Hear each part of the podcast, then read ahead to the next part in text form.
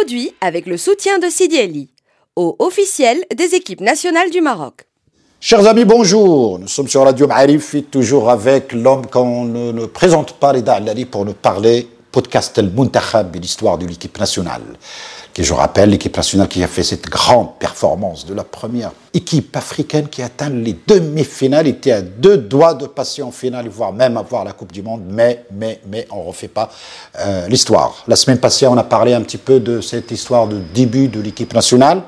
C'est la Coupe du Monde 1962, il a joué les éliminatoires avec une équipe européenne qui était l'Espagne, c'est passé de très peu. Et ensuite, le boycott de, la, la, Coupe euh, de 1966 en Angleterre, où il n'y a aucune équipe africaine qui a accepté de participer à cause de cette demi-place de strapontin qu'on nous a donné. Et tout le monde, personne n'était content. Et puis, l'arrivée en Mexique 1970. Rida Alali, bonjour. Bonjour. Mais dis-moi qui était présent avec l'équipe marocaine qui est arrivée enfin par une qualification Ah ouais. pour la première fois en 1970, qui était qualifié parmi les équipes au Mexique. Ben écoute, euh, déjà dans notre groupe, il y a l'Allemagne, RFA, parce que c'est l'Allemagne de l'Ouest, vu qu'il y a une Allemagne de l'Est aussi. Ouais, il y a- il y avait à l'époque l'Allemagne de l'Est et de Ouais. l'Est encore. Il y a la Bulgarie, Ouais. et il y a une, une équipe euh, très importante qui s'appelle le Pérou. Euh, Ça, c'est dans notre groupe. c'est dans notre groupe. D'accord. Pérou qui a un certain joueur qui s'appelle Kubillas, qui est apparemment une star de l'époque. Euh, cette Coupe du Monde, bah, c'est la Coupe du Monde du Brésil. Ne l'oublions pas, c'est le chef-d'œuvre. C'est le chef-d'œuvre de Pelé, c'est sa troisième Coupe du Monde, c'est une très belle Coupe du Monde. D'ailleurs, le Maroc a brillé que dans les belles Coupes du Monde.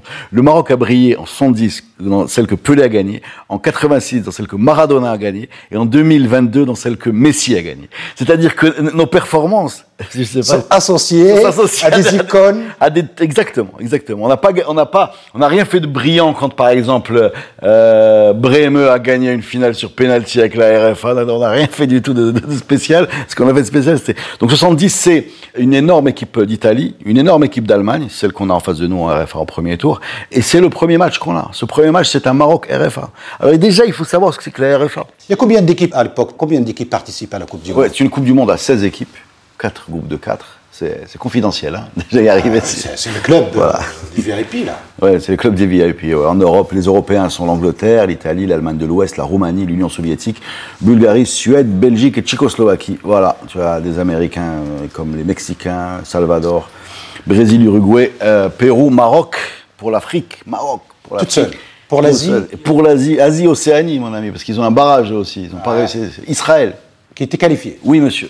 D'accord. Donc voilà, on a la, la RFA pour le premier match. Alors il y a un détail qui est très important, je ne t'ai pas encore euh, signalé, c'est que Monsieur Cluzot, qui est le Monsieur Foot du Maroc, entraîneur de l'équipe nationale, entraîneur de- des phares, véritable courroie de transmission euh, entre les instructions, qui, qui- qui a une qualité extraordinaire, c'est qu'il sait parfaitement gérer les instructions de Hassan II, y compris parfois en lui tenant tête. Oui, parce que s'il mincé, on ne pouvait pas lui refuser. euh, Oui, mais lui sait le faire, il sait filtrer. Euh, moi, il, il- Cluzot, euh, Hassan II l'adore. D'accord. Voilà. Euh, parce que les résultats sont là, les phares. euh, voilà. Oui, et puis il, il amène Hman et Voilà. Randy. Et. Sauf que. Cluzot ne va pas au Mexique.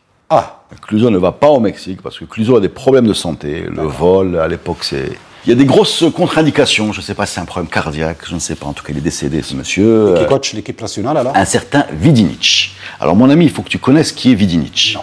Alors, déjà, Vidinic, c'est un ancien gardien de but yougoslave. C'est un grand homme, physiquement, qui fume beaucoup sur le banc de touche, dans une autre période, et qui, en gros, n'a pas la main sur l'équipe comme l'avait euh, Cluzo.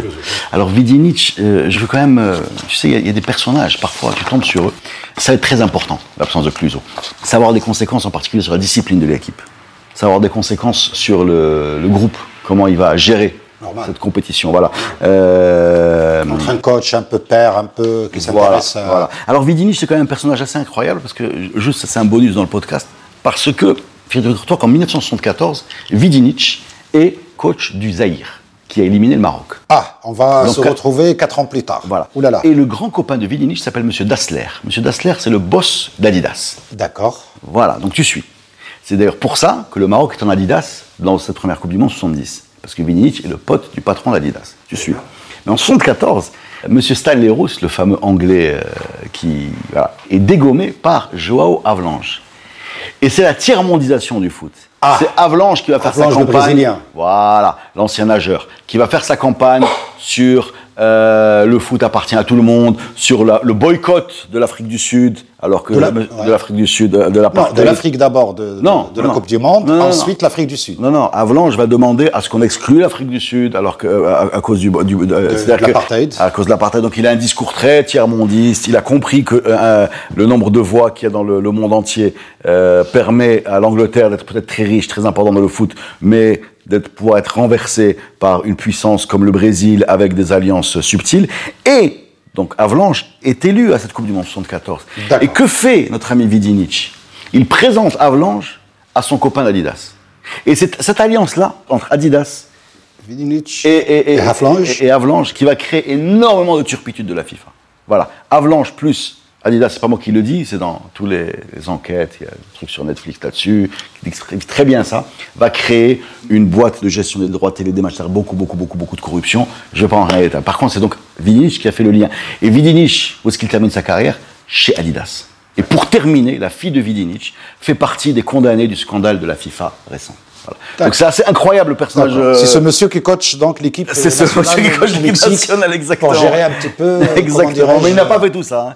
Donc c'est fou. Quand on, se, quand on sait ce qu'a donné cette alliance entre Adidas et la FIFA, se dit que le bonhomme qui a, qui a mis les. Qui était derrière, passait par là. Euh, Vidinic, c'est un, un personnage incroyable. hein. C'est un personnage qui a joué en, en l'ancêtre de la MLS, qui a joué en- aux États-Unis, euh, et on l'appelait le Rock de Gibraltar. Je sais pas trop pourquoi. Mais bref, il est sur notre bande touche et on rentre comme ça euh, contre. euh, Premier match. contre la RFA. Alors je vais vous donner la date. Les Marocains sont tous devant leur télé. hein. Ils sont en maillot euh, rouge avec petit liseré vert et short blanc, ce que personne ne voit vu que tout le monde a du noir et blanc, donc c'est du gris, Ouais. c'est du gris et du blanc. Euh, la majorité des Marocains d'ailleurs ne sont même pas bon, les Marocains devant la télé. surtout, hein, la télé Hein n'était pas partout, Voilà, c'est la radio, euh, c'est la radio. C'est la radio, voilà. Exactement. C'est la radio qui va jouer. Voilà. Et le miracle se passe à la 21e minute, je pense. Euh, C'est le 21e minute. Pourquoi le miracle? Ben Parce que la terre tremble au Maroc. Donc à ce moment-là, le secousse provoquée par le but de Humman au Mexique. Voilà. Humman ouvre la marque contre la RFA et c'est la folie.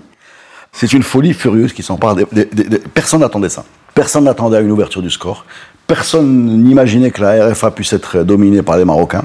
Humman, comment il marque? Il marque par... euh, c'est un cafouillage, hein, c'est entre Sepp Maier, j'ai oublié de présenter l'Allemagne. L'Allemagne, c'est Maier dans les buts, Beckenbauer derrière, Gert Müller devant. Bon, je veux dire, euh, c'est- c'est- Déjà des pointures, euh, Seeler, voilà, c'est les gens qui vont gagner la Coupe du Monde 74. C'est l'Allemagne, la vraie Allemagne, le fantasme des Marocains. Le fantasme qui va devenir encore plus, plus évident dans les années 80 quand on va avoir, nous, au Maroc, la Bundesliga à la télé. Moi, j'ai grandi avec la Bundesliga à la télé. La Bundesliga, c'est c'est les commentaires en arabe par un Allemand. Donc déjà, pour nous, c'était les seuls Européens qui parlaient arabe. C'était- c'est- Ils sont pas comme nous. incroyable. C'est- Voilà, ils parlaient arabe avec l'accent euh, allemand. accent allemand, Ouais, hein. c'était- c'était Klaus Augenthaler.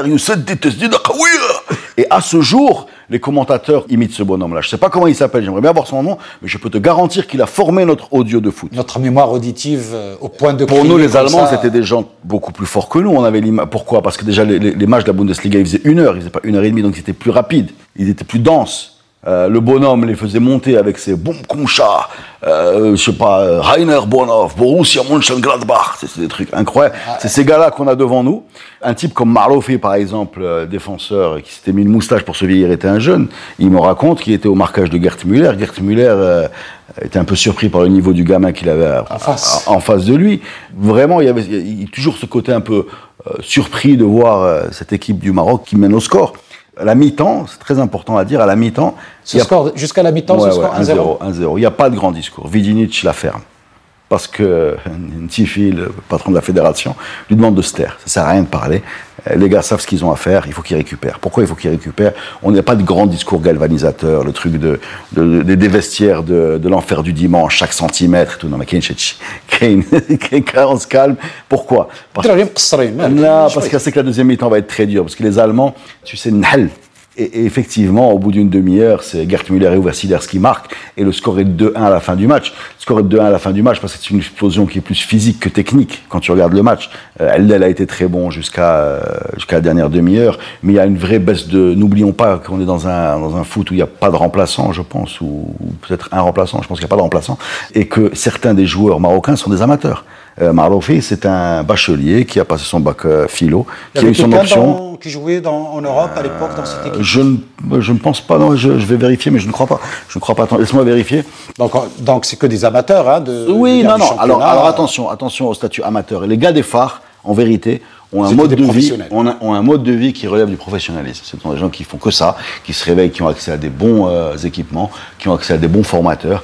Mais euh, c'est pas, euh, ils sont, il y, en a d'autres quoi. Il y a, il y a des gars du Raja, des gars du Jdida. Moi, je vais te donner des gars du TAS. Je vais te donner la composition. Voilà, j'ai Maroufi de Jdida, Rendi de Bemous Erzouani, des Phares, de Han, de Sidi Qasem. Mohamed Choukri, le fameux Picho, du Raja. Euh, Il y était en 70 aussi. oui, mais il n'a pas joué. Ahmed Faras, pareil. euh, Faras également. Oui, de joué, Mohamedia, tout jeune, tout jeune. Si, si, si, il fait, il fait des petites apparitions. C'est les débuts. Filali Doujda, qui je crois est un pompier, si ma mémoire est bonne. Euh, Ahmed Alaoui de la Renaissance de Stade. Hamid Hezzez, remplaçant de, de Hellel dans les buts, le Fessi, qui va devenir éditeur. Là, très gentil bonhomme. Euh, etc. etc. Euh, on peut parler de Boujma, du CAC, euh, de Moulay, de Mghrib, de el-Fassi, de, de Qasim Slimani de Stade. Voilà, voilà, voilà les joueurs qui sont là. Tu vois, y a pas Tous issus du championnat, en fait. tous issus du championnat, qui finissent ce, ce match en, en ayant euh, Perdu perdu 2-1, 2-1. mais qui ont l'impression d'avoir obtenu une grande victoire parce que le, le benchmark n'existe pas. Les gens ne savent pas qu'est-ce qu'ils valent. Les gens n'ont pas de matchs amicaux. Asmed Souladan. Les gens n'ont pas de confrontation contre les Européens euh, régulièrement, ou alors c'est des confrontations amicales via le tournoi Mohamed Khamis, où on se demande si les Européens qui viennent sont pas un peu en vacances. On ne sait pas ce que ça vaut. Et là, contre l'Allemagne, Le tu as perdu. pas tu là as perdu. Ce que tu sais, parce que tu le sens, ce que les joueurs racontent, parce que j'en ai parlé au moins, j'ai parlé à Randy, j'ai parlé à Maroufi, j'ai parlé à, à Zez au téléphone, ils te disent, on a obtenu le respect des Allemands. Et à la fin du match, ils nous regardaient en se disant, vous nous avez obligés à jouer sérieusement. Voilà ce qu'on a gagné. Oui, alors Il faut que les Allemands en imaginaient- faire une, une- une défaite euh, extraordinaire, il faut pas en faire une victoire, non, c'est pas une victoire, c'est une défaite, mais il faut en faire ce qu'elle est, qui est donner de la fierté aux Marocains, pousser l'Allemagne dans ses retranchements. L'Allemagne, en fait, dans cette Coupe du Monde, l'Allemagne a mis 5 buts à la Bulgarie. Elle a mis 3 buts au Pérou. Justement, j'allais poser la buts- question. elle a mis 3 buts à l'Angleterre, elle a mis 3 buts à l'Italie. Voilà le tournoi de la RFA. Je répète, 5 à la Bulgarie, 3 au Pérou, 3 à l'Angleterre, 3 à l'Italie. Elle nous en a mis Et 2. que deux, un au Voilà. Maroc. Alors, alors c'est pas comme ça, bien sûr. C'est une façon d'expliquer que elle nous a probablement pris de haut. Les Marocains, les footballeurs marocains sont sortis de ce match-là. On a l'impression d'avoir fait leur boulot correctement, d'avoir euh, fait une première sortie. Et, et j'ai envie de dire, c'est vraiment ce moment-là où le Maroc un, coup de foudre pour la Coupe du Monde. Parce qu'à partir de ce moment-là, le Maroc estime qu'il doit être dans toutes les Coupes du Monde. Le Maroc, pour lui, doit être en Coupe du Monde. Et l'élimination des éliminatoires, chez nous, c'est toujours une catastrophe. Parce qu'à ce moment-là, c'est ce match-là qui pose un peu le, goût des Marocains. La priorité, je te parlais dans un autre podcast, dans celui-là, de, la priorité euh, africaine de l'Égypte. Nous, on va avoir une priorité mondiale.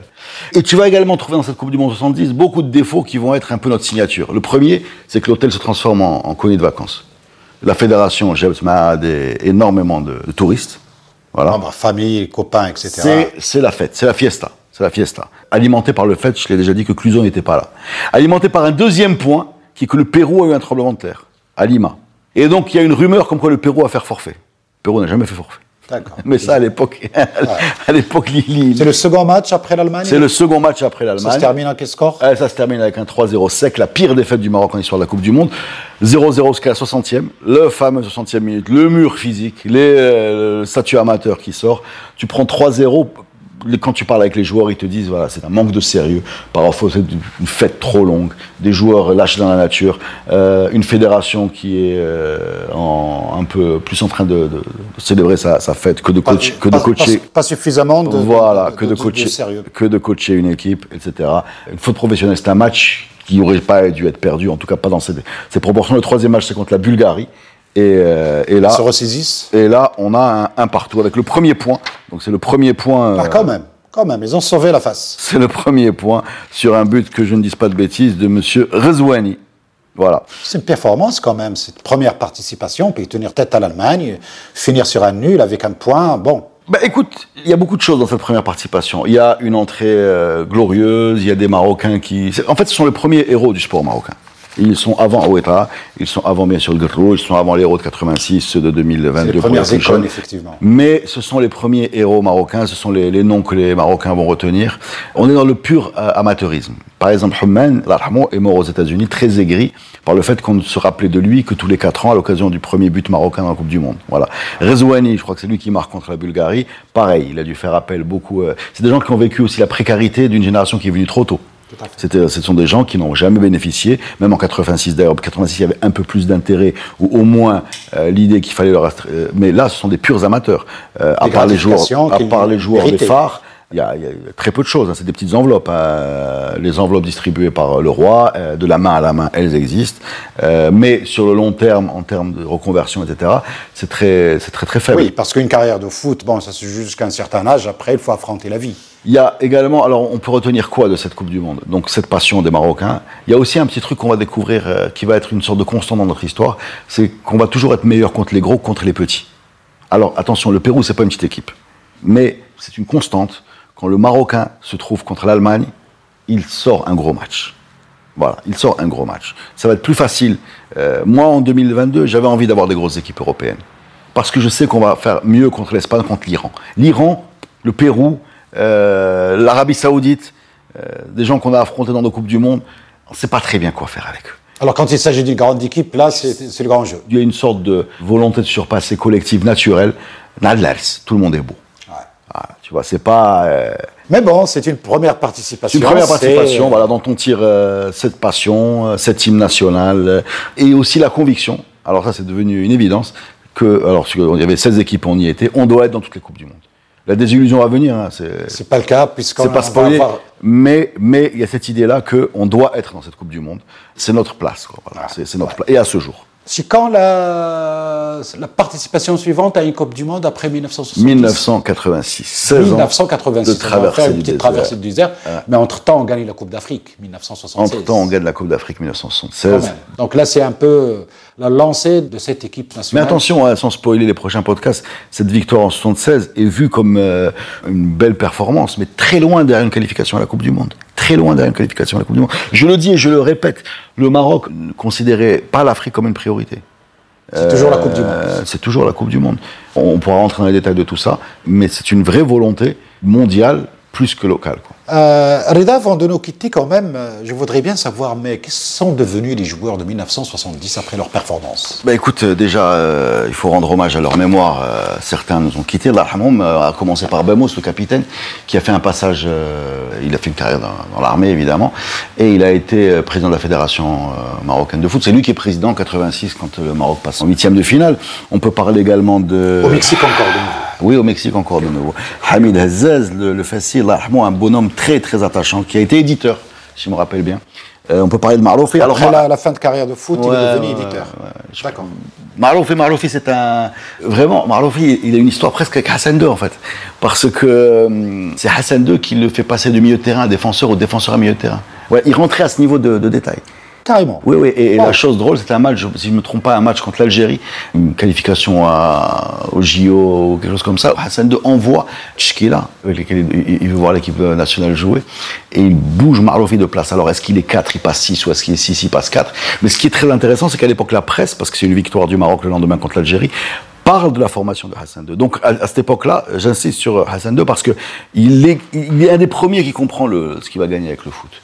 Premièrement, la communication du pays, on a parlé de l'hymne. Deuxièmement, sa communication, internationale. sa communication personnelle, parce qu'on va, on va faire filtrer, ah, c'est lui qui a donné des instructions, bien sûr en cas de victoire, pas en cas de défaite, sinon ça, ça marche pas. Euh, on a parlé de ce qu'ils sont devenus, on a parlé également de Houman, voilà, qui euh, et de Vidinic. Euh, Allel, ce sont des gens vraiment qui ont marqué et qui sont restés dans la, la mémoire des Marocains jusqu'à la génération 86, qui va en quelque sorte pas les détrôner, mais compléter ce qu'ils ont fait. Qui va occuper leur place en. Et, et je vous invite vraiment, pour, pour terminer, je vous invite vraiment à aller sur YouTube, regarder les images. Vous allez voir la première équipe du Maroc de 1970, vous allez voir le toucher de balle de Delis Bamos, les, les tacles derrière, etc., le- la présence de LL, le gardien des phares. Et, euh, c'est une belle équipe, vraiment, c'est une belle équipe. Merci Reda pour ces détails, Merci pour ces éclaircissements. Merci les amis. À la semaine prochaine.